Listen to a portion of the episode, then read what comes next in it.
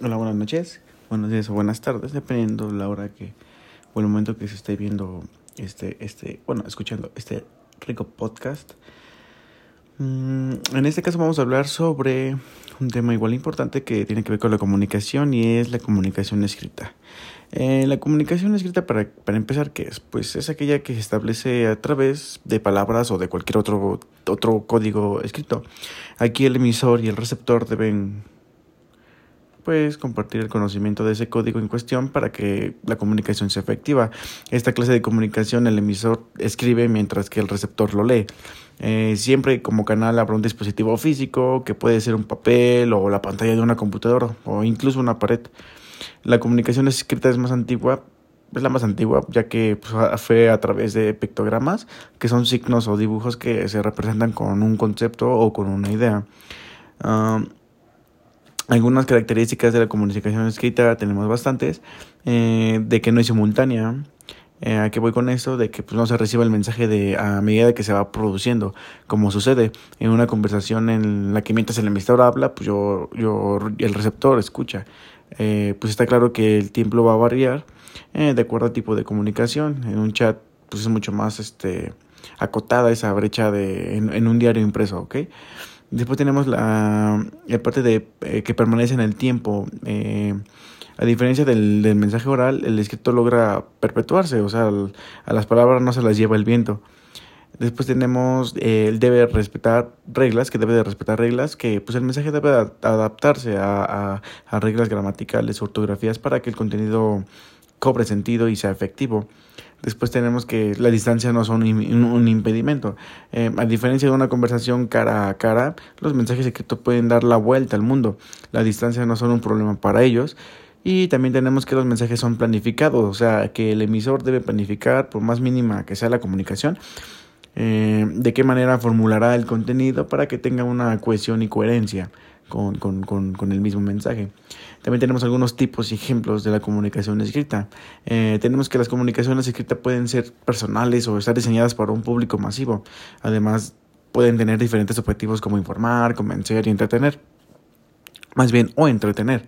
Algunos ejemplos de la comunicación escrita pueden ser este folletos o volantes, ya que por este medio se comunican mensajes vinculados eh, hacia la propaganda o la publicidad. En general siempre buscan convencer a, al, receptor de algo, ¿no? Que pues, que se suelen repartir en espacios públicos y que tienen poco textos. Además suelen contar con recursos para hacerlos más atractivos a la lectura, varios colores, distintos tipos de tipografía, imágenes y texto en negrita para llamar la atención. También tenemos las cartas, pues que pues, es un mensaje que se escribe en un papel que se coloca en un sobre para que el correo lo haga llegar al destino, eh, a diferencia de los folletos, ¿no? Son mensajes personalizados y pues dependen de una relación entre el emisor y el receptor, ya que, bueno, existen más o menos formalismos. Después tenemos los, los emails, que aquí en este caso son la versión más moderna de las cartas, que se envían, que se envían a través de la web y pues resguardan la intimidad y son personalizados. Tenemos el diario y revistas, que pues, sus contenidos suelen ser vinculados con la actualidad. Sean escritos por periodistas y se imprimen cada cierto lapso de tiempo. Los libros, que a diferencia de los diarios y revistas, pues no tienen una periodo... ¿Cómo se les llama? periodicidad y no están pensados para ser, para, para ser descartados. Eh, contienen los géneros más variados y, salvo en excepciones, no pierden vigencia. Después tenemos que el Internet y todas sus variantes, más allá de los emails, pues llegó las redes sociales como WhatsApp, Facebook, Twitter, Instagram. Eh, y la importancia de la comunicación escrita es de que pues, nos permite la difusión del conocimiento, ya que con la redacción y la, la, publicación de contenidos de todo tipo, el conocimiento ya no está en manos de unos pocos. O sea, la comunicación escrita rompió con el monopolio de la información. Después tenemos que pues el tiempo ya no es un, un, obstáculo, o sea, los mensajes se pueden almacenar y, y, ser difundidos de generación en generación, ya no quedan limitados a una etapa de la historia, al igual que las distancias, no sé, las, las distancias se rompen, aquí voy con eso, pues que al igual que con el tiempo, las distancias ya no son un impedimento para la, la difusión del, del conocimiento, ayuda a los vínculos personales, aquí las cartas primero y luego los mails chats o redes sociales, ya que han ayudado mucho a las personas a mantenerse en contacto o incluso a recomponer vínculos que el paso del tiempo distanció, ¿no? O que se habían roto. Y tenemos la, pues que enriquece la cultura, pues gracias a la comunicación escrita surgieron nuevos tipos de expresiones y géneros que pues van desde la novela hasta la poesía, pasando por cuentos y obras de teatro.